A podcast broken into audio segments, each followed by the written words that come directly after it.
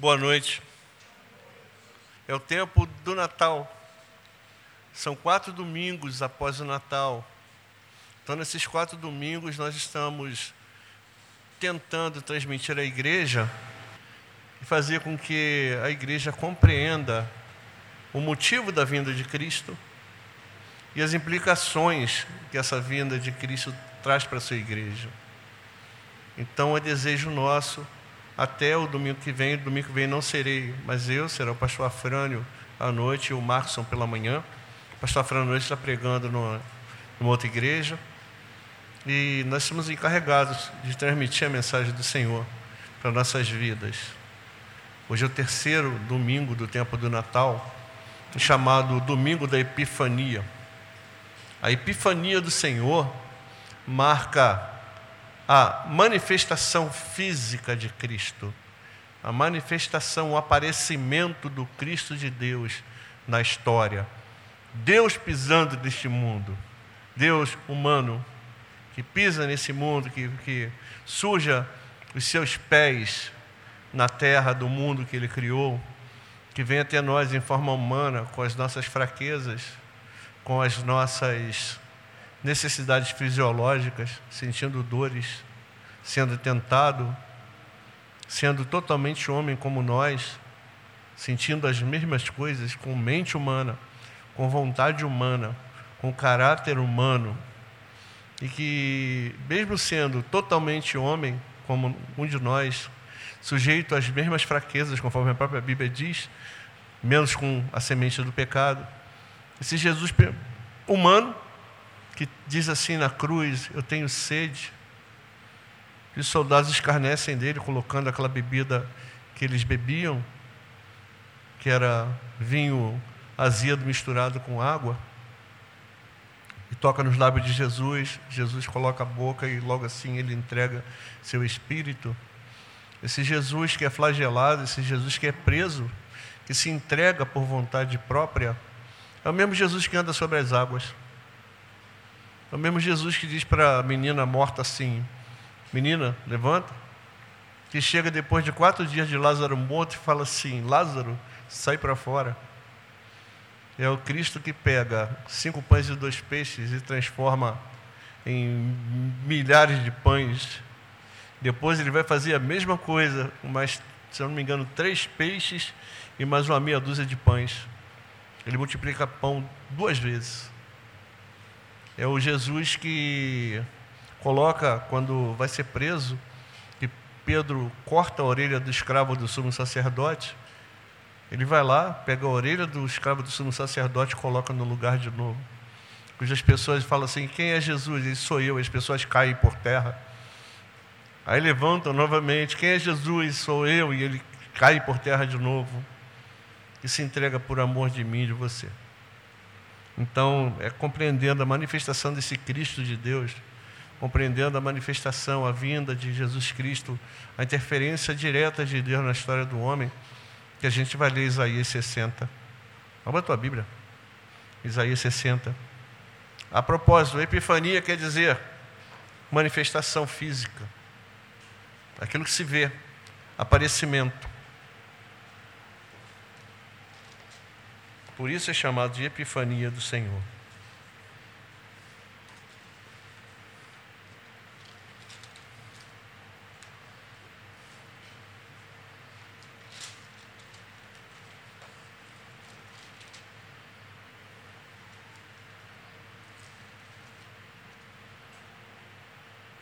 Vamos orar. Santo Deus, mais uma vez clamamos pela iluminação. Que o texto seja iluminado na nossa mente, no nosso coração, Senhor. Para que sirva de consolo, para que sirva de exortação para mim e para meus irmãos. Que Ele nos confronte, Senhor. Que Ele nos aponte para Cristo, nos aponte para a Tua soberana vontade, consumada no tempo, na plenitude do tempo, por causa da Tua providência, por causa da Tua santidade, por causa da Tua justiça e vista por nós, homens, como aquele que se fez maldição para que nós, depravados, caídos, maus, pudéssemos ter sido feito tua justiça, Senhor. Não entendemos o motivo disso ter acontecido justamente conosco, porque não temos mérito. Ó Deus, mas sabemos que isso foi o teu propósito e que teu propósito passa pela nossa vida, Senhor. Aprove, Senhor, separar um povo desde sempre e esse povo ser guardado em Cristo, a tua igreja. E essa igreja precisa ser edificada pela tua palavra, compreender sua fé, Senhor. Então, ilumina os nossos olhos, nosso entendimento. O meu, Senhor, para que eu possa entender o texto e que eu possa instruir os meus irmãos para a glória do teu nome. É a nossa oração em nome de Jesus. Amém. Vamos ler? Dispõe-te e resplandece, porque vem a tua luz, e a glória do Senhor nasce sobre ti. Porque eis que as trevas cobrem a terra, e a escuridão os povos. Mas sobre ti aparece resplendente o Senhor, e a sua glória se vê sobre ti. As nações se encaminham para a tua luz, e os reis para o esplendor que te nasceu. Levante-te em redor os teus olhos e vê, todos estes se ajuntam e vêm ter, vêm ter contigo. Teus filhos chegam de longe e tuas filhas são trazidas nos braços. Então verás e serás radiante de alegria. Teu coração estremecerá e se dilatará de júbilo, porque a abundância do mar se tornará a ti e as riquezas das nações virão a ter contigo. A multidão de camelos te cobrirá e os dromedários de Midian e de Efa, todos virão de Sabá. Trarão ouro e incenso e publicarão os louvores do Senhor. Todas as ovelhas de Quedar se reunirão junto a ti. Servir-te-ão carneiros de Nebaiote. Para o meu agrado subirão ao meu altar, e eu tornarei mais gloriosa a casa da minha glória. Quem são estes que vêm voando como pombas, como nuvens e como pombas ao seu pombal? Certamente as terras do mar me aguardarão. Primeiro, virão primeiro os navios de Tarsis, para trazerem teus filhos de longe, e com eles a sua prata e o seu ouro para a santificação do nome do Senhor, teu Deus, e do Santo de Israel, porque ele te glorificou. Estrangeiros edificarão teus muros, e os seus reis te servirão, porque no meu furor te castiguei, mas na minha graça tive misericórdia de ti. As tuas portas estarão abertas de contínuo, nem de dia nem de noite se fecharão, para que te sejam trazidas riquezas das nações e conduzidos com elas os seus reis. Porque a nação e o reino que não te servirem perecerão. Sim, essas nações serão de todo assoladas. A glória do Líbano virá a ti, o cipreste, o almeiro, o bucho, conjuntamente para adornarem o lugar do meu santuário, e farei glorioso o lugar dos meus pés. Também virão a ti inclinando-se os filhos dos que te oprimiram, prostrar-se-ão as plantas dos teus pés, todos os que te desdenharam e te, chamar, te chamar-te-ão cidade do Senhor, a Sião do Santo de Israel. De abandonada e odiada que eras, de modo que ninguém passava por ti, eu te constituirei glória eterna, regozijo de geração em geração. Mamarás o leite das nações e te alimentará o peito dos reis. Saberás que eu sou o Senhor, teu Salvador, o teu Redentor, o poderoso de Jacó. Por bronze trarei ouro, por ferro trarei prata, por maneira, bronze, por pedras, ferro. Farei da paz os teus inspetores e da justiça os teus exatores. Nunca mais se ouvirá de violência na tua terra, de desolação ou ruínas nos teus limites, mas aos teus muros chamarás salvação e às tuas portas louvor. Nunca mais te servirá o sol para a luz do dia, nem com seu resplendor a lua te alumiará. Mas o Senhor será a tua luz perpétua e o teu Deus a tua glória. Nunca mais se porá o teu sol, nem a tua lua miguará, porque o Senhor será a tua luz perpétua, e os dias do teu luto findarão. Todos os, os do teu povo serão justos para sempre. Serão justos, para sempre herdarão a terra. Serão renovos por mim plantados, obra das minhas mãos, para que eu seja glorificado. O menor virá a ser mil, e o mínimo uma nação forte. Eu, o Senhor, ao seu tempo farei isso prontamente. Diz assim a palavra do Senhor. Você notou semelhança desse capítulo com algum capítulo? Você notou semelhança dele com Apocalipse 22? Muito legal, né? Muito bacana. Então, amados do Senhor, a gente hoje quer falar sobre, não só sobre a epifania do Senhor, mas sobre a epifania do Senhor, o reino de Deus, sua igreja, esperanças e afirmações. Que esperanças e afirmações a epifania do Senhor pode trazer para nós, igreja? Será que nós vivemos na esperança da manifestação de Deus? Será que nós vivemos na esperança da manifestação de Cristo? Será que a esperança messiânica que existia no primeiro século, quando antes de Jesus nascer, aquele aguardo do Messias libertador de Israel, será que é isso que existe no nosso coração? Ou a igreja hoje vive uma fé conforme a fé de qualquer um? É uma fé para hoje. É uma fé que aquilo que eu quero é para agora, não me interessa o meu devir, não me interessa o meu tempo futuro, não me interessa aquilo que Deus tem para mim no seu, na consumação do seu reino. O que interessa para mim hoje é eu ter dinheiro no bolso, comidinha no meu estômago, roupinha para eu vestir, um carrinho novo, uma casinha para eu viver e está tudo muito certo.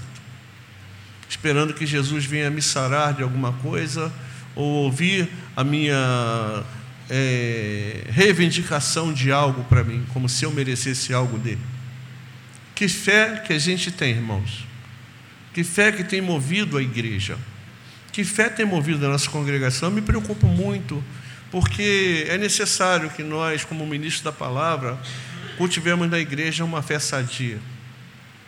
Uma fé que é para hoje, mas não é para hoje. Uma fé que é para hoje, mas é para o amanhã. Uma fé que a gente vive no dia de hoje como se o amanhã já existisse aqui na nossa frente. Uma fé que a gente crê na consumação do reino de Deus, na volta de Cristo, no retorno de Cristo, na, no cumprimento do decreto de Deus, em que Deus enxugará dos nossos olhos todas as lágrimas, e que seremos revestidos de incorruptibilidade juntados à igreja triunfante que já está com Deus. Nós estamos aqui numa igreja militante e padecente, uma igreja que ainda luta, mas um dia nos juntaremos àquela igreja que está lá com Ele. A palavra diz que nós seremos juntos com Ele nas nuvens e que a cidade descerá do céu ataviada como uma noiva para o seu marido e habitaremos dela. Por isso que é, João, no Apocalipse, vai repetir Isaías. Muitas das coisas que estão no Novo Testamento são repetidas, são repetições literais daquilo que está no Antigo Testamento. Então, amados, cabe a nós entendermos a manifestação de Cristo, a epifania de Cristo, como um marco na vida da igreja. Não somente é, aquela fé de pergunta para a gente: ah, o que, que Jesus fez? Ah, morreu na cruz. É só isso. Será que é só isso que Jesus fez para me salvar? Será que a salvação de Jesus foi somente o ato de ele morrer na cruz? tudo aquilo na vida de Cristo, tudo que acontece na vida dele, tudo que sempre houve em Cristo é a nossa salvação. Todos os atos de Cristo são para a nossa salvação. Toda a compreensão de Cristo é para a nossa salvação, não só para nos salvar, mas para nos manter salvos. A fé que nos move não é uma fé pragmática, não é uma fé que é baseada em resultados. Eu costumo dizer que eu uso essas duas pulseiras para me nortear eu olho para isso, eu olho a palavra fé aqui com, no escudo, com a espadinha, eu lembro da espada do Espírito e a fé no Cristo que me salva, me resgata, e a cruz que me faz lembrar do sacrifício dele. Lembra daquela passagem? Pode ser até uma. Pode você achar uma bobeira minha, mas eu vejo aquela passagem de Deuteronômio, você vai atar a tua mão direita. Eu tomo isso às vezes bem literal, eu coloco para sempre me lembrar disso. Que a fé que nos move não é uma fé pragmática, é a fé na cruz. A fé na palavra de Deus. A fé naquilo que Deus tem para mim e para você. Então temos de aprender a ter esperanças na epifania de Cristo. Vamos lá? Então, a, a, manifestação de Cristo no mundo, a epifania de Cristo, vai trazer para mim para você uma série de consequências. Não é simplesmente Jesus nasceu, Jesus morreu, viveu, estou salvo, pronto, acabou. Não é isso. Nós temos consequências, nós temos desdobramentos da morte de Cristo, da sua ressurreição, da sua manifestação. Cristo não é um acaso de Deus. Cristo não é plano B de Deus. Ah, o homem caiu, vou mandar Jesus. Ou então, conforme o pessoal tem uma musiquinha que diz que o pai olhou, viu que estava tudo degringolado, chamou o filho e falou: Filho, você vai ter que descer para morrer. Não é nada disso, não, tá, irmão? Não entra nessa de, de, de ver essa musiquinha e achar que isso é verdade. Não é, não. Sempre foi, sempre foi propósito eterno de Deus a salvação em Cristo. A graça antecede a queda. Ai de nós se a graça fosse decretada depois da queda. Ai de nós se Deus tivesse plano B. Ai de nós se Deus fosse pego de surpresa. Deus nunca foi pego de surpresa. A graça sempre fez parte do plano eterno de Deus. A, a criação se dá no ambiente de graça. A própria queda se dá no ambiente de graça. Quando Deus procura Adão, fala assim: Adão, onde é que você está? E Adão, oh, o que te mostrou que você estava sem roupa, Adão? Ah, você comeu do fruto. Ah, a mulher que Senhor me deu, ele botou culpa em Deus, fez um monte de besteira, bota a culpa em Deus, e Deus, ao invés de detonar Adão, Deus ainda faz roupas para ele. Deus ainda cobre a vergonha do homem caído. Deus o tira dali, daquele estado que ele estava, daquele local, para que não estenda sua mão para a árvore da vida e vive pecando, mas tira ele dali. E o pecado de Adão e o pecado de toda a geração humana daí para frente, todo mundo nasce pecador depois do pecado de Adão. Não tem ninguém bonzinho, não tem ninguém cheirosinho, não tem ninguém fofinho. Todo mundo pecou. Inclusive aqueles que nem sabem que têm capacidade de pecar. Tá? O homem é pecador na sua essência. O pecado é como se fosse uma doença, faz parte da natureza humana. E o pecado de todos aqueles que Deus estabeleceu chamar, conhecer de antemão, chamar, predestinar, justificado e glorificar foi lançado sobre Cristo antes que houvesse mundo. O Cordeiro é morto antes da fundação do mundo. Temos de entender isso para entender a nossa fé. Por isso que ninguém pode tirar a tua salvação. Conforme eu dizia, salvação é imerecida. Alguém de nós merece salvação? Você merece? Merece salvação? Você merece? Você bonzinho? Você é fofinho, bonitinho? Eu sou fofinho bonitinho, mas não mereço, não. Eu não mereço. É por graça. É por graça. E Deus faz isso por mim, por você, imerecidamente. Eu vou te fazer uma pergunta: o que, que você pode fazer para continuar a ser salvo? Já que você recebeu de uma forma imerecida, você tem que continuar a merecer para ser salvo?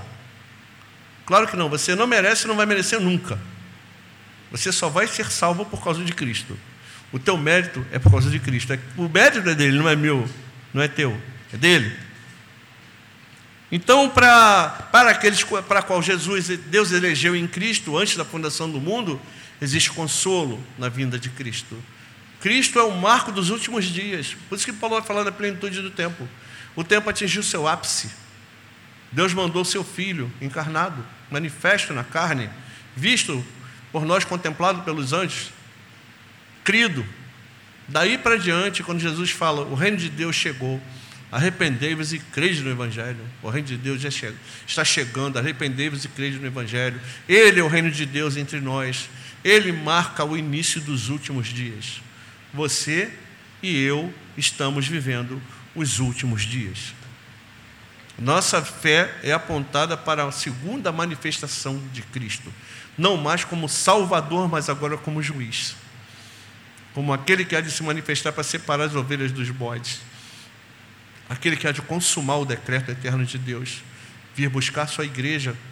E para separar de nós o joio, para que jogar o joio, o inferno, aqueles que não creram, a morte, o falso profeta, no lago de fogo e enxofre, conforme a Bíblia diz. E os, aqueles seus ele reunir das, de todas as nações, falar para a gente assim: Vinde, benditos de meu Pai possui por herança o reino que está preparado para vocês desde a fundação do mundo. Então, a, a nossa fé na manifestação de Cristo tem essas consequências. Para nós, a salvação, para aqueles que não creem, juízo. A igreja do Senhor, ela vive da esperança de um reino vindouro. Por isso que a nossa fé não é uma fé pragmática, não é uma fé baseada em resultados. A nossa esperança não está aqui. Paulo vai dizer assim: Pedro, a nossa morada está no céu. O Apocalipse vai dizer que está preparado para nós. Ou seja, se nós vivemos uma fé cristã esperando resultados para hoje, resultados que vão trazer para mim prosperidade material. Prosperidade material não é pecado, não, tá, querido? Fica bem ciente disso. Eu querer saúde também não é pecado, não. Se eu quero prosperidade material, tem que trabalhar. Tem que lascar um pouquinho meu couro e parar de ficar dando dinheiro para alguém aí esperando Deus derramar do céu bênção. O pessoal está muito baseado nisso, né? A fé que é pregada hoje em dia é isso. Dá que você vai receber, mentira. Jesus Cristo nunca falou isso, nem os apóstolos pregaram isso. Pelo contrário, Jesus, quando fala, ele fala assim: é, a vinda do filho do homem, o filho do homem, quando vira o filho do homem nas nuvens, Paulo fala sempre da, da, da, de partir e estar com Cristo. Nossa fé é uma fé que aponta para o futuro. Nossa fé é uma fé que aponta para o reino de Deus, para a consumação do reino de Deus. Essa consumação que vai acontecer quando Jesus voltar. Então, fé cristã é fé hoje para o futuro. É o já e o então. Se eu tiver a minha esperança em Cristo, voltado somente para este mundo, o que é que nós somos? O quê? Os mais infelizes dos homens. Você quer ser infeliz na tua fé? Não, né? Então creia no dever de Cristo. Viva na esperança da volta de Cristo. Não fica assustado quando alguém fala assim, Jesus está voltando. Porque, infelizmente tem crente que é assim, né? Fala assim, ó, oh, Jesus, eu queria que Jesus voltasse agora. Ai, pelo amor de Deus, não faz isso não, porque eu tenho muita coisa para fazer ainda. Quer dizer, prefere as coisas do mundo do que a volta de Cristo prefere suas próprias realizações do que Cristo voltando. Tomara que ele voltasse agora, irmãos. Ele aparecesse agora nas nuvens. Seria muito melhor para mim, para você e todos aqueles que aguardam a esperança dele, a vinda dele. Tomara que, tomara que eu esteja vivo ainda para ver isso. Mas se eu estiver vivo, eu vou voltar com ele. Você vai olhar, vai lá, o Gilmar lá, no meio dele. Então Jesus é o manifestador do reino de Deus. Jesus é o manifestador da esperança. Quando eu olho para Jesus Cristo manifestado na carne, eu tenho de olhar para Ele como manifestador do reino de Deus. Não tem outra razão de Jesus ter vindo que não seja manifestar o reino de Deus. Nossa salvação é em prol do reino de Deus. A nossa eleição é em prol do reino de Deus. A nossa glorificação é em prol do reino de Deus.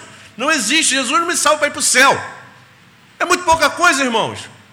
Se Jesus, pensa bem, se Jesus me salvasse só para eu ir para o céu, eu acho que eu creria nele hoje e me faria desfazer assim, numa luzinha de fumaça. Ou me faria para eu morrer e ir para o céu, estar tá logo com ele. Mas Jesus me mantém aqui, por que, que ele te mantém aqui? Por que, que Jesus fala assim, vocês são sal da terra e luz do mundo? Por que, que Pedro vai dizer assim, é, durante o tempo da vossa peregrinação, vocês têm que se portar de modo digno? Por que, que Paulo vai dizer assim, é, vocês têm de, de se portar de modo digno da vossa vocação? Por quê? Porque nós somos um povo chamado para fazer diferença. As pessoas têm que olhar para a igreja e ver a maquete do reino de Deus. E a maquete do reino de Deus é alguém que espelha Cristo. É um povo que é chamado para ser semelhante a Cristo. Cristo manifesto na carne é para que eu e você sejamos a imagem dele. Por isso que ele se faz homem. É um mistério entender como Deus se, se encarna, como Deus Todo-Poderoso se encarna no ser humano que morre. Eu não vou explicar isso, nem você vai explicar, nem teólogo nenhum vai explicar isso, como isso aconteceu. Mas o fato é que isso aconteceu. E esse ser humano, Jesus de Nazaré, o Cristo de Deus, vem trazer o reino de Deus, morre por amor a mim, a você e a sua criação, por causa de si mesmo, ressuscita, nos, nos guarda, nos chama, nos elege, nos predestina para ser conforme a imagem dele, para que sejamos um povo um povo de boas obras, um sacerdócio santo, uma nação santa, uma raça eleita. Então nós devemos nos portar como pessoas dignas do reino de Deus, para sermos o povo do reino. Então as pessoas devem olhar para a igreja e ver em nós assim: o reino de Deus é assim. Ó. Somos os agentes do reino. A manifestação de Cristo na história, enxergamos a mão de Deus operando em favor da sua criação e do homem pecador. Quando olhamos para Cristo, ele é o protótipo daqueles que, daquilo que havemos de ser. Ele é o primeiro de muitos irmãos, ele é a primícia dos que dormem, ele é o primogênito dos mortos, ele é aquele que ressuscitou primeiro, para, que nós sejamos feitos conforme a imagem de Cristo. Não tem outra razão de Cristo ter se encarnado que não seja eu entender isso e ser conforme a imagem dele. É para isso que eu e você somos chamados. Nós não somos chamados para viver uma vida à toa. A Bíblia vai dizer que Deus nos resgatou de uma vã maneira de viver. Nós vivíamos de uma maneira à toa. A partir do momento que a graça de Cristo alcança a mim e a você, aquela vida à toa que nós levávamos como filhos da desobediência, seguindo o curso deste mundo, né, ouvindo as palavras de Satanás, que é o pai daqueles que vivem no curso desse mundo, esse, esse, esse, essa vida à toa cessa. E nós passamos a viver para a obediência de Cristo. É para isso que a igreja é chamada. É para isso que a igreja manifesta. Por isso que nós não podemos coadunar com o mundo. Por isso que nós podemos, não podemos ter a ideia do mundo. É por causa disso que nós não podemos abraçar o mundo. Nós estamos no mundo, mas não somos do mundo, conforme Jesus diz. Eles estão no mundo, mas não são do mundo. Nós somos um povo especial. Quando você olhar para você no teu espelho, sim, fala assim, você é uma pessoa especial. Não vou pedir você falar para o seu irmão que isso é chato, tá? Mas você é uma coisa especial para Deus. É, não sei por que não, mas é, tá? Tanto que Ele te salvou. Ele te escolheu para ser povo dele. Muito embora você não seja o centro da vontade dele, não, tá? O centro da vontade dele é a cruz de Cristo. É seu próprio decreto, que atrai, quando ele foi levantado, vai atrair todas as coisas. Se atrai todas as coisas que estão ao redor, quem é o centro? É Cristo, né? Fazer convergir nele todas as coisas da plenitude do tempo. Sendo a vontade de Deus, é Deus mesmo, é o seu decreto, é Cristo. Tá bom? E você faz parte, para o louvor da sua glória. Nós não poderíamos fazer nada, nenhum de nós, às vezes a gente vive um religiosismo furado. A gente vê muito isso nos nossos meios. Pessoas que se acham muito santas, muito lindas, né? Muito impecáveis assim, e, e são aqueles que acham que podem contribuir com a graça, que podem dar uma forcinha para Jesus. Pode ser melhor do que aquilo que Jesus já fez você ser. E se arvoram disso. Irmãos, somos pecadores. Nenhum de nós é capaz de fazer nada de bom. Nenhum de nós é capaz de se voltar para Deus voluntariamente. Nenhum de nós é capaz de querer as coisas de Deus. Nós só estamos com Cristo porque Deus assim fez que o Espírito moveu a gente, porque Deus se importou conosco e nos separou, nos predestinou e começou a agir na nossa vida antes que nós nos convertêssemos. É por causa dele, por causa de ser convencido pelo Espírito Santo, de ele operar na nossa vida que nós somos cristãos. Nós não tínhamos e não teremos mérito nunca. Ele veio trazer o reino e a salvação. Quando nós olhamos para a epifania de Cristo, nós olhamos para o reino e a salvação. Não existe reino de Deus sem salvação. Não existe reino de Deus sem o resgate do homem que pecou voluntariamente. Não existe é, reino de Deus se não tiver um povo de Deus. Deus vai reinar sobre quê? Sobre um bando de condenados? Aí entra o salmo: Louvará por acaso o pó? Se eu descer a cova e não tiver mais. No Salmo 30 vai dizer isso. O que, que adianta eu ser lançado na, na, na cova se o pó não louva, os mortos não louvam a Deus? Agora, ele separou para si um povo de boas obras, um povo santo. E é nessa esperança do reino que nós devemos enxergar a manifestação de Cristo. Se você enxerga de outro modo, se você enxerga o reino de Deus fora de Cristo, você está enxergando uma coisa errada. Não existe reino de, de Deus sem Cristo. Não existe reino de Deus sem cruz. Não existe reino de Deus sem renúncia. Não existe reino de Deus sem salvação. Não existe reino de Deus sem redenção. Não existe reino de Deus sem sacrifício. Não existe reino de Deus sem manifestação física de Cristo. Não existe reino de Deus sem a cruz de Cristo atrair para si todas as coisas. Porque dele, por ele e para ele são todas as coisas. Ele é o criador e resgatador da sua criação. É ele quem coloca a sua criação no lugar. É dele que vem o sim, o não e o amém. Ele é fiel testemunho. Ele é o quê? O alfa e o ômega. Então, fé fora da manifestação de Cristo não existe. Qualquer fé cristã que não tenha Cristo como centro, o Cristo crucificado como centro, é manifestação furada. Poxa, pastor, e depois disso tudo que você falou, o que, que tem a ver o texto? Tudo.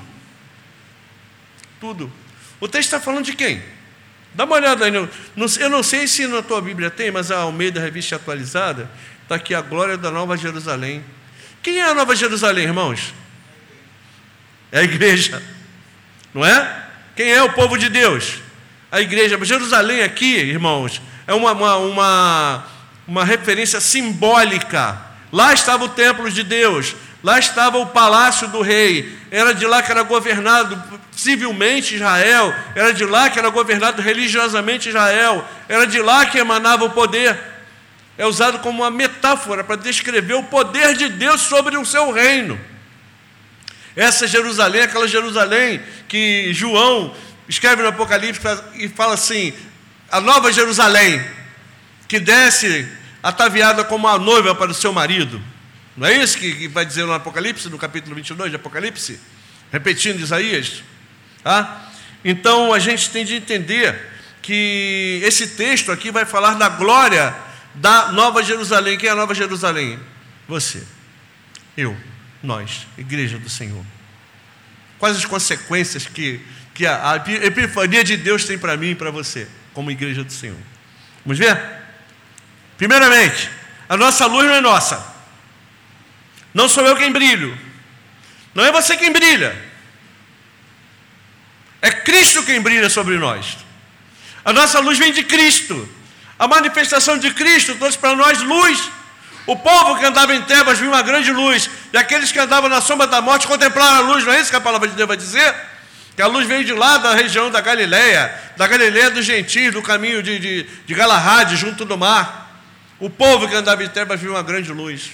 Quando Jesus nasce, quando Jesus se manifesta, a luz de Deus brilha sobre nós aquele mistério que andava oculto, as profecias que, que, que, o povo procurava. Quando João Batista surge no deserto, o pessoal vai lá atrás dele achando que ele é o Messias, porque ansiava ver a luz. Quando Jesus nasce, o que, que acontece? Os anjos anunciam que Jesus nasceu.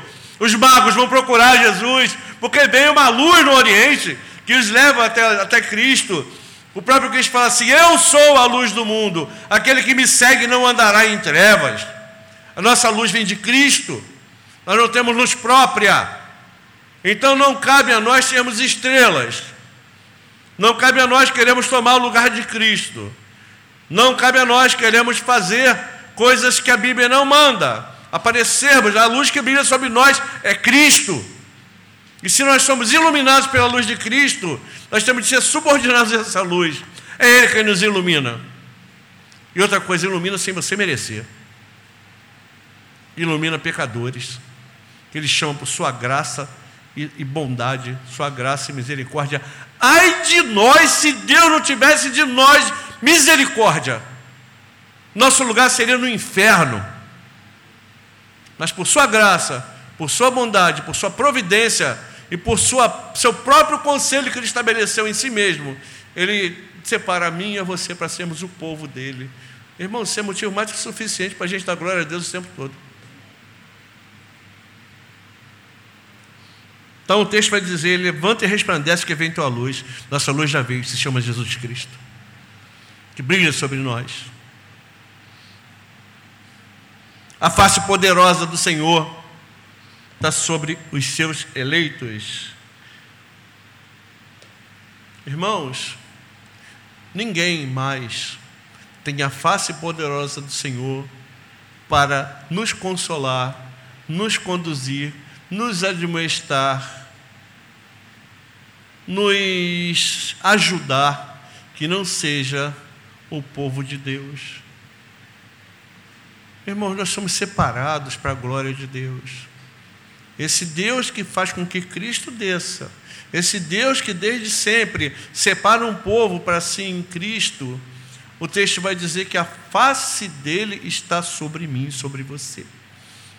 Amados do Senhor, não tem motivo maior de sermos felizes do que saber que o Deus Criador de todas as coisas me olha e que me conhece, Ele me chama pelo nome, Ele sabe das minhas aflições, Ele tem entre Ele e, e, e a minha pessoa um mediador chamado Jesus Cristo, que entende o meu sofrimento, que entende a minha fraqueza, que entende a tua necessidade, que sabe do que você está precisando, e o Espírito que intercede por mim e por você com gemidos inexprimíveis. Por isso a nossa esperança não deve se evanecer, queridos. A face do Senhor está sobre nós. Sofremos sim. Temos fraquezas, temos necessidades, temos desesperanças. Mas uma coisa que eu e você devemos lembrar: a face do Senhor está sobre você. A face do Senhor está sobre mim. E o Senhor não rejeitará aquele que Ele escolhe. O Salmo 2 vai dizer assim, acho que é 2 ou 4, é, Salmo 4 vai dizer assim: Sabe, pois, que o Senhor separou para si aquele que lhe é querido, ou distingue para si o piedoso. Ele vai me ouvir quando eu clamar por ele. Então o Senhor sempre vai ouvir, porque Ele separou você para Ele. Ele sempre vai ouvir a tua oração. Ele nunca vai te deixar sem resposta. Ele nunca vai deixar com que você passe por algo que você não possa suportar. Deus é misericordioso, Deus é Pai, Deus te separou em Cristo, Deus te ama, Deus nos ama, Deus tem para si um povo piedoso chamado igreja. A esse povo, Deus manifesta o seu Filho, Ele paga o pecado desse povo no seu próprio Filho, e Ele ouve a oração desse povo, que nós somos sacerdotes dele.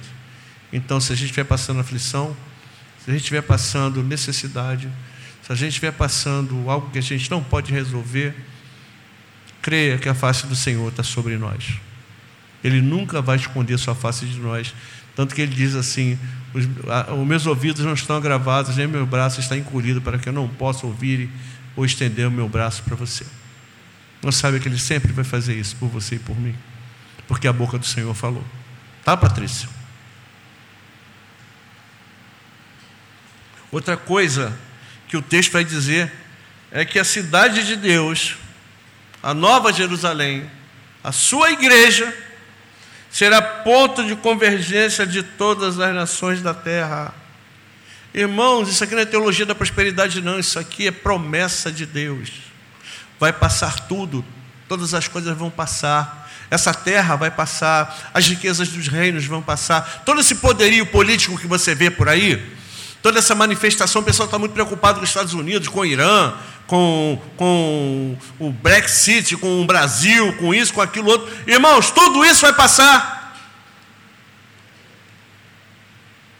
Quando Jesus voltar e resgatar para si o seu povo, tudo isso vai acabar. Você sabe o que vai acontecer com esses reinos? Acabarão. Você sabe o que vai acontecer com esse poderio humano? Vai acabar. Você sabe o que vai acontecer com essa maldade toda que a gente vê? Vai acabar.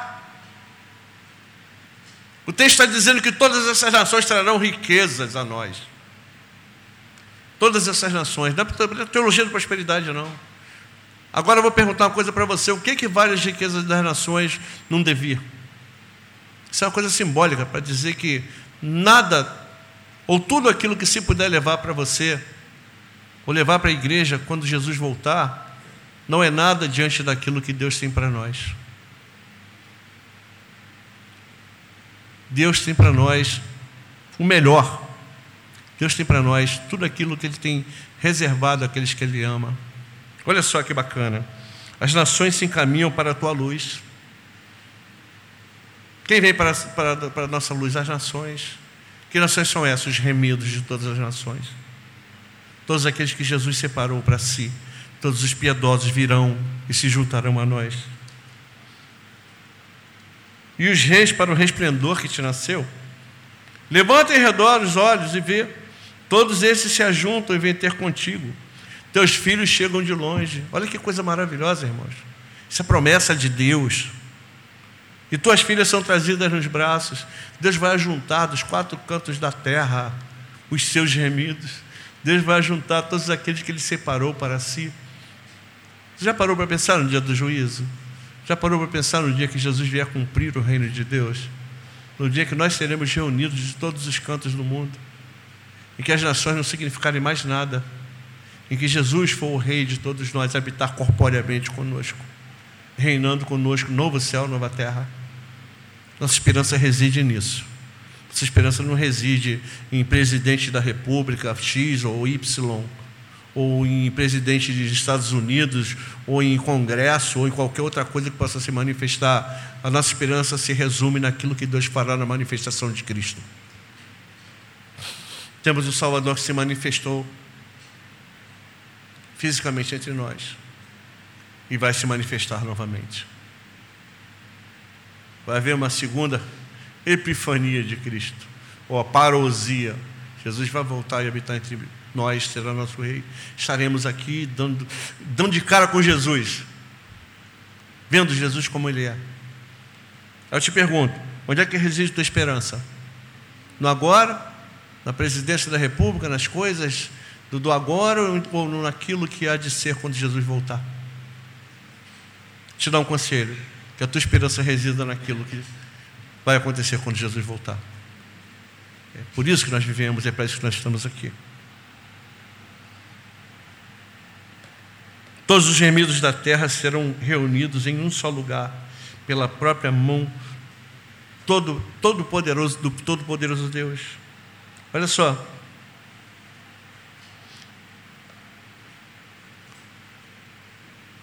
Então verás, verás quem? Verás aquele que há de vir, Cristo.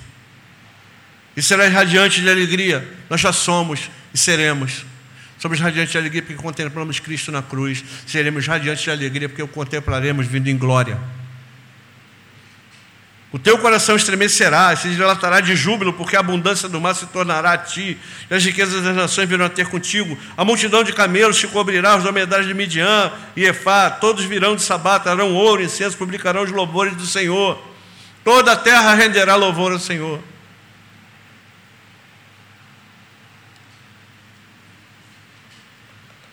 A ira de Javé, esse mesmo Deus que se manifesta para a nossa salvação, é o Deus que se manifesta para corrigir seu povo. Nós nos jubilamos de sermos povo de Deus. Nós nos jubilamos de sermos chamados para ser do reino de Deus. Nós nos jubilamos também por, por Deus haver nos escolhido sem mérito. Mas nós temos de lembrar também que nessa escolha existe uma ira de Yahvé. E é uma ira santa, é uma ira que nos conduz à perfeição. A ira de Deus nos, nos corrige para que sejamos conforme a imagem de Cristo, porque não existe povo de reino de Deus ser um povo que seja a imagem de Cristo. Então, olha aqui, o que, que fala aqui da, da, da ira de Yahvé?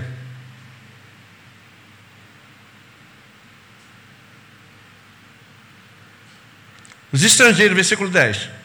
Estrangeiros edificarão teus muros, e os seus reis me servirão porque o meu furor te castiguei, mas na minha graça tive misericórdia de ti. Deus nos castiga, mas ao mesmo tempo que Ele nos castiga, Ele tem misericórdia de nós. Isso é maravilhoso, sabemos que temos um Deus que se importa conosco, irmãos. É maravilhoso, sabemos que temos um Deus que se importa tanto conosco, que Ele encarna a Sua própria palavra, para que habite entre nós, para que nós vejamos a Sua glória para que saibamos que nós temos um Deus que tem a nossa cara. Sabemos que temos um intercessor diante de Deus, o sumo sacerdote, um apóstolo da nossa confissão, alguém que sente o mesmo que eu e sente o mesmo que você e que é idôneo para interceder entre nós e, e o Pai. Nós não, nós não nos chegamos a, a Deus por nossos próprios méritos, nós nos chegamos por Cristo. É Cristo quem leva a Deus as nossas aflições, é em Cristo que está baseada a nossa fé, é em Cristo que nós temos a nossa esperança, é na volta de Cristo que nós esperamos, é em Cristo que nós somos ancorados. E esse Cristo é a manifestação tanto da ira de Deus como da sua misericórdia. A ira de Deus que é castigada em Cristo, a misericórdia de Deus que é manifesta em Cristo. E essa ira de Deus nos corrige. E essa ira de Deus vai fazer com que nós todos sejamos conforme, feitos conforme exortados conforme a sua palavra, para que possamos ser feitos como a imagem de Cristo, para que o reino de Deus seja consumado. Então, se às vezes a gente sente a ira de Deus sobre a nossa vida, se às vezes a gente anda errado, a gente sente o, o chicotinho de Deus batendo no nosso lombinho, fica tranquilo, porque Deus tem a providência dele voltada para si mesmo, que passa por você, e ele vai fazer com que você seja corrigido para que você seja feito conforme a imagem de Cristo, para que a consumação do reino no devir, quando Cristo voltar, seja de fato é, consumada fazer com que nós, povo de Deus, sejamos reunidos todos de uma, num, só corpo, sejamos reunidos todos uns semelhantes a, a, todos semelhantes a Cristo, para que Sua justiça seja cumprida em nós. É para isso que a justiça de Deus ela se manifesta. Às vezes ela nos corrige, nos corrige de uma forma drástica, mas é para nos colocar conforme a imagem do seu próprio filho. O texto também vai dizer que todos vão se curvar diante de Javé. Ah, pastor, mas fulano não crê. O Estado Islâmico não crê. Os ateus não creem. todos vão se curvar diante de Cristo. Quando Paulo vai falar lá para os filipenses sobre e toda língua confessará que Jesus Cristo é Senhor, está repetindo Isaías, tá? Todos, todos, nós que somos resgatados pelo poder de Deus para o cumprimento do seu reino, e aqueles também que são destinados à condenação. Todos, todos vão se dobrar diante do Senhor e reconhecer que Ele é Deus. Todo, todo mundo vai se curvar. O, o capeta vai curvar o joelhinho dele. Os tiranos da terra, os que se achavam ser Deus, todos aqueles que tentaram tomar o reino de Deus à força, os demônios, os salvos, os remidos, os santos, os mártires, nós, todos nós nos dobraremos diante do Senhor. Olha só, olha que bacana. Nunca mais se ouvirá de violência na tua terra. Versículo 18.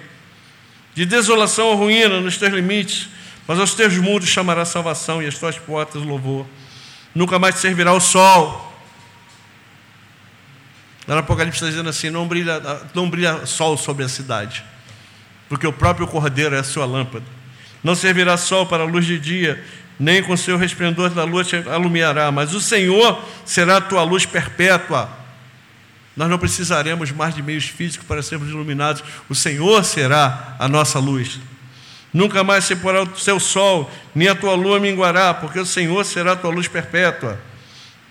E os dias do teu luto findarão Todos os teu povo serão justos e sempre herdarão a terra. Serão renovos por mim plantados, obra das minhas mãos, para que eu seja glorificado. Para que eu seja glorificado. O menor virá a ser mil e o mínimo uma nação forte. Eu, o Senhor, a seu tempo farei isso.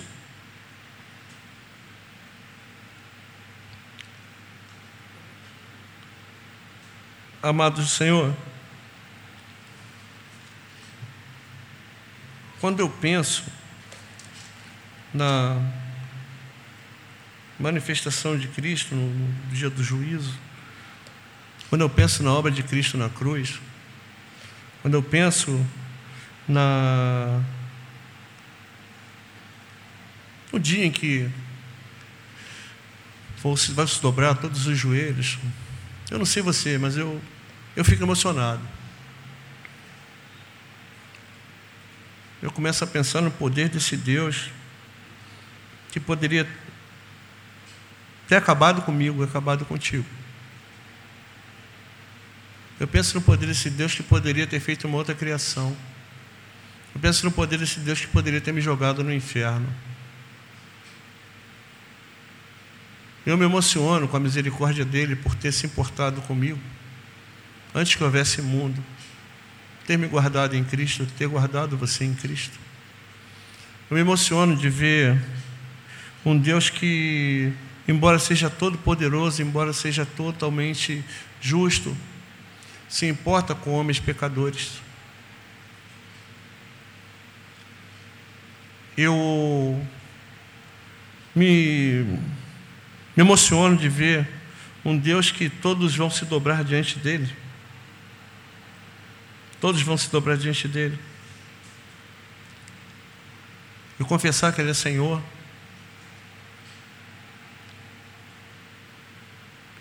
E que eu, muito embora não mereça e você não mereça, não estaremos entre aqueles que estarão condenados. Eu dou graças a Deus pela manifestação de Cristo. Eu dou graças a Deus pelo, porque Deus se importou comigo. Eu dou graças a Deus porque Ele me fez enxergar Cristo crucificado.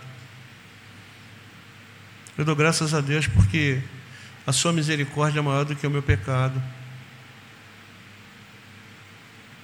Eu me emociono de saber que esse Deus que é todo poderoso tem para mim algo que eu nunca vou imaginar na minha na minha carnalidade, no meu no nosso estado aqui. Eu me emociono de ver um Deus que cumpre a sua palavra, um Deus que separa para si um povo, um Deus que nos ama, um Deus que não se importa mais com o meu pecado, um Deus que fez com que o seu próprio filho descesse em favor daqueles que creem nele e que só creem porque ele mesmo assim o quis. Quando olho para a epifania do Senhor, quando olho para Cristo encarnado, quando olho para Cristo manifesto, eu vejo nele o amor eterno de Deus, a misericórdia eterna de Deus, a providência eterna de Deus, em fazer com que o meu pecado fosse castigado nele, em fazer com que a maldição que pendia sobre mim fosse cravada na cruz de Cristo, em fazer com que a lei que não, não poderia cumprir, que apontava o meu pecado, fosse caduca em Cristo. Quando eu olho para esse Cristo, que é a finalidade da lei, conforme Paulo vai dizer, a lei que a gente não conseguiria cumprir nunca, porque nós não temos essa capacidade. Deus fez com que Cristo a cumprisse por nós, que Cristo assumisse sobre si a nossa culpa, que Cristo assumisse sobre si o nosso pecado o que é aquele que é Deus eterno, que é bênção, se fizesse maldição, para que eu e você fossemos feitos justiça de Deus. Quando eu olho para Cristo, eu vejo a esperança do reino de Deus manifesto. Quando eu olho para Cristo, eu me vejo imerecedor, eu me vejo pecador, eu vejo o quão longe eu estou de Deus e o quão próximo eu estou por causa dos méritos dele. Quando nós falamos de Epifania, quando nós falamos de Natal, quando nós falamos de, de graça, nós temos que entender à luz da nossa miserabilidade, à luz do nosso, nosso não merecimento, à luz da nossa falibilidade à luz da nossa total impossibilidade e à luz da total possibilidade de Cristo. Nem eu e nem você tínhamos condições de fazer nada, de sermos justos diante de Deus. É por causa da manifestação dele. Nossa fé é guiada por isso, irmãos. Qualquer outra coisa que estiver fora disto não é fé cristã. Qualquer esperança que colocarmos em Cristo que não seja essa, não é fé cristã. Qualquer Cristo que contemplarmos que não seja o Cristo da cruz, não é fé cristã. Qualquer Cristo que contemplarmos que não seja o Cristo manifesto nas Escrituras, não é fé cristã.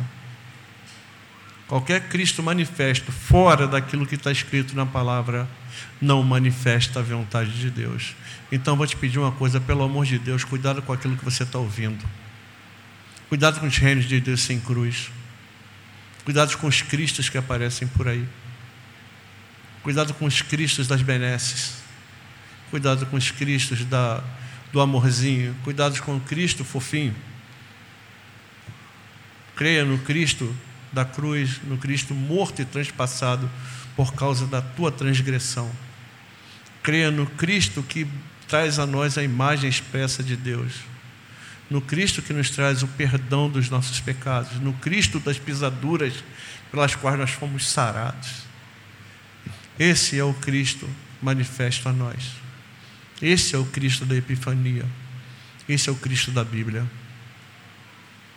Um Cristo que te salva sem você merecer e vai continuar salvando você mesmo sem você merecer. Dê glória a Ele, meu querido. Abrace esse Cristo. Tenha esse Cristo como o, aquilo que, que mantém a tua vida. A gente tem que desejar Cristo como se a gente desejasse mais do que água. Você sentiu sede? Aquela sede, não tem um, um golinho de água para você beber? Você fica desesperado que não tem uma água. Fica doido para beber água da, água da poça na rua. É mais do que isso que a gente tem que desejar Cristo. Cristo tem que ser aquilo que preenche os nossos momentos. Cristo tem que ser aquilo que preenche a nossa vida. Cristo tem que ser aquilo que preenche os nossos pensamentos. Cristo tem que ser aquilo que guia as nossas intenções. Cristo tem que ser aquilo que, que é a nossa esperança. Não existe esperança fora dele. A igreja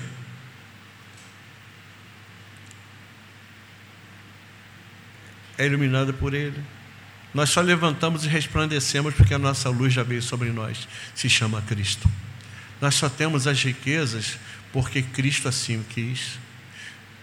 As riquezas virão a nós, as esperanças virão a nós porque Cristo assim o fez. A consumação do reino de Deus só virá a nós por causa da vontade de Deus. Não temos mérito nenhum. Não podemos fazer nada. Tudo vem por Ele. Tudo é dele, por Ele, para Ele. Esse é o Jesus da Epifania. Esse é Jesus da nossa fé. Qual o Cristo que a gente está tá seguindo? O Cristo dos pregadores de autoajuda ou o Cristo da cruz? O Cristo da manifestação futura do Reino de Deus ou o Cristo que quebra meus galhos? O Cristo bonitinho ou o homem de dores? O Jesus fofinho ou o Jesus que diz assim: Pai, perdoa-os porque eles não sabem o que eles fazem? O Jesus que mete pé na porta ou o Jesus que diz assim: Tenho sede? O Jesus que é resolvedor dos meus problemas ou o Jesus que me ouve segundo a sua vontade. O Jesus que é meu empregado ou o Jesus que é Deus? O Jesus que faz o que eu quero ou o Jesus que faz aquilo que ele quer? Qual Jesus nós temos seguido, irmãos? A igreja tem tudo isso aqui que o texto diz, mas não é de graça. Mas não é de graça. É por graça, mas não é de graça. Isso tem um preço, tem essas consequências, mas o preço que tem é nós conhecermos o Cristo da cruz, conhecermos o Cristo da manifestação de Deus, o servo sofredor, aquele que morreu pelo meu pecado, ressuscitou, aquele que depois de haver cumprido toda a sua obra, ele se assentou, se assentou à destra da majestade de Deus e de lá dirige todas as coisas pela palavra do seu poder. Um Cristo que intercede por mim um Cristo que intercede por você. Um Cristo que quer que eu seja formado conforme a sua imagem. Qual Cristo que a gente vai optar, irmãos? O Cristo das pregações ou o Cristo do Evangelho? O Cristo da Epifania ou o Cristo do nosso próprio pensamento? Diante de nós está aí.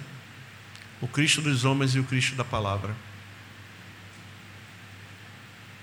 Cristo da igreja e o Cristo daqueles que acham que Jesus é aquilo que eles querem. Conselho nosso: fique com o Cristo da palavra. Conselho nosso: creia no Cristo da palavra. Conselho nosso: creia no Cristo manifesto nas Escrituras.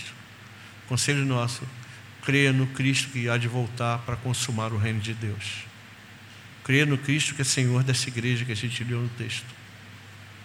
Creia no Cristo que nos, nos constrange o coração quando nós lemos a Sua palavra. Aquele Cristo que nos emociona, não por, por questões místicas ou de arrepio, mas que nos emociona quando nós lemos a passagem, quando nós lemos a palavra de Deus, que nos aponta para um futuro que reside nele, por Sua vontade, que eu não mereço e que, mesmo assim, sem merecer, Ele resolveu me inserir nele, por Sua graça e misericórdia. Diante de nós está aí a escolha. Qual Cristo você vai querer, queridos? Cristo da manifestação da palavra ou o Cristo pregado atualmente por aí? Conselho nosso, fica com Cristo das Escrituras. fica com Cristo crucificado. Levanta e resplandece, porque já vem a tua luz. A tua luz vem dele. A tua luz vem dele, por graça. Vamos orar? Senhor, nós ficamos constrangidos, Senhor, com aquilo que a tua palavra traz para nós. Nós vemos aqui as riquezas que a tua igreja tem por causa da luz de Cristo que resplandece.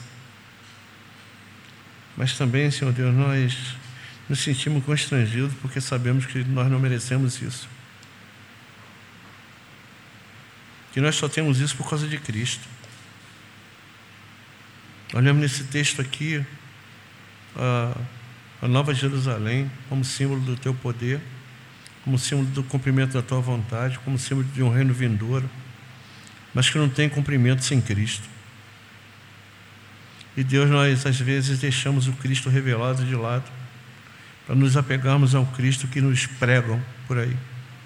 Um Cristo fraco, um Cristo sem cruz, um Cristo que veio para afagar meu ego, um Cristo que veio só para resolver meus problemas atuais.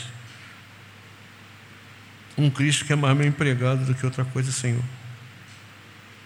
Esquecemos que a esperança da tua igreja está no Senhor, que é Salvador e Redentor, que é poderoso de Jacó, que é o renovo.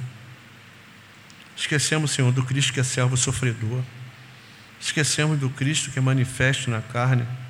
Esquecemos de um Cristo que morreu, de um Cristo que sofreu, que foi tentado.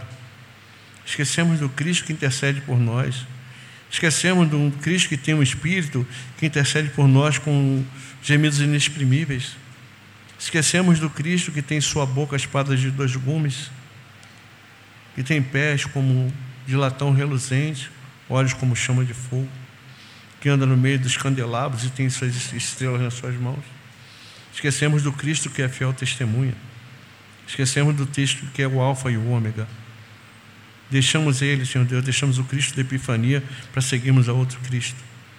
Que a tua igreja não se dobre a isso, Senhor. Que a tua igreja não se dobre a Cristos que pregam por aí, mas que a tua igreja se dobre ao Cristo revelado nas Escrituras. Um Cristo que veio por tua vontade, o Cristo que foi morto antes da fundação do mundo, o Cristo que foi crucificado e feito maldição por nossos pecados, o Cristo cuja crucificação atraiu para si todas as coisas. Um Cristo que, por sua crucificação e ressurreição, foi feito Senhor de Cristo. Um Cristo que é aquele que paga o meu pecado. Um Cristo que é aquele que me disciplina. Um Cristo que mostra para mim a ira de Yahvé. Um Cristo que mostra para mim a disciplina das Escrituras. Um Cristo que vai fazer de tudo para que eu seja feito conforme a sua imagem. Um Cristo que vai me colocar, Senhor Deus, debaixo da tua ira para que eu seja feito justiça tua, Senhor. Um Cristo que não poupa, Senhor Deus, a, a correção, mas que nos corrige com amor para que sejamos conforme a tua palavra diz. Que Deus nós nos dobremos esse Cristo, esse Cristo foi manifesto na carne, esse Cristo que é a cristalização do teu propósito, é a marca da tua misericórdia, é aquele que é inserido na história do homem para que possamos ver a tua glória. Vemos a imagem expressa, o louvor, o esplendor da tua glória para que víssemos, Senhor Deus, conforme Tu és, aquele que intercede por nós, Senhor Deus, aquele que nos santifica pela Tua palavra, aquele que nos guarda, aquele em qual nós somos predestinados, aquele no qual nós somos justificados e glorificados. Que a Tua igreja viva para esse Cristo, não para os Cristos que pegam por aí, Senhor nós não tenhamos ouvidos para ouvir quando disserem assim: eis aqui o Cristo, eis ali o Cristo, porque sabemos pela boca da própria Jesus que isso é mentira. Mas que tenhamos, Senhor Deus, esperança, que sejamos ansiosos pela vinda dEle. Que vivamos, Senhor Deus, ansiosos pelo retorno de Cristo, quando o teu reino for consumado, quando o Senhor separar para si aquele que é piedoso, quando o Senhor cumprir os dias do homem e der fim à nossa história.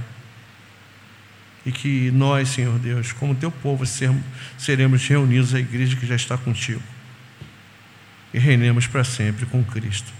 Esse Cristo que a Escritura diz, não o Cristo que os homens têm pregado por aí.